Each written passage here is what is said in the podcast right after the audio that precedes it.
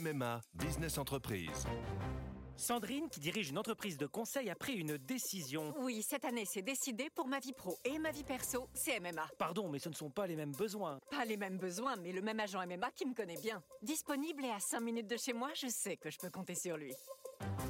C'est décidé, c'est MMA. Bonjour, voici l'éditorial du 29 juillet 2022 par Étienne de Montetti, La porte étroite.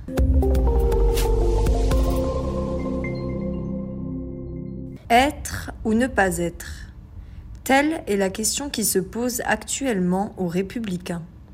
Est-on dans l'opposition quand on vote très régulièrement avec la majorité?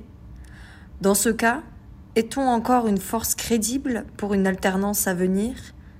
Et encore, peut-on être à la fois un parti occupé à un programme à bâtir et à départager des chefs, notamment en vue de la présidentielle de 2027, et en phase avec les aspirations profondes d'un pays Être, mais d'abord être soi-même Dans la crise existentielle qu'ils traversent depuis des années, les républicains savent qu'ils ne peuvent survivre que s'ils sont perçus comme une représentation claire de la France qui pense et vote à droite.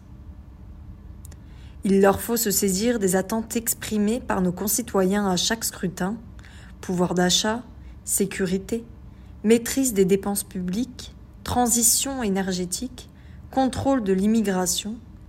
Ceux-ci attendent des initiatives pour la préservation et même l'amélioration de leur quotidien plutôt que la mise à jour du trombinoscope maison. La porte est étroite, le chemin rendu plus périlleux encore par ces deux écueils que représente politiquement le parti présidentiel Renaissance d'un côté et le Rassemblement national de l'autre. Impossible de les ignorer, mais s'en approcher de trop près, c'est risquer d'être happé. Mortelle randonnée. L'avenir s'annonce donc incertain pour une formation valétudinaire qui historiquement oscille entre libéralisme économique et État fort, fermeté en matière sociétale et goût de la liberté. Recherche boussole dotée d'une aiguille droite.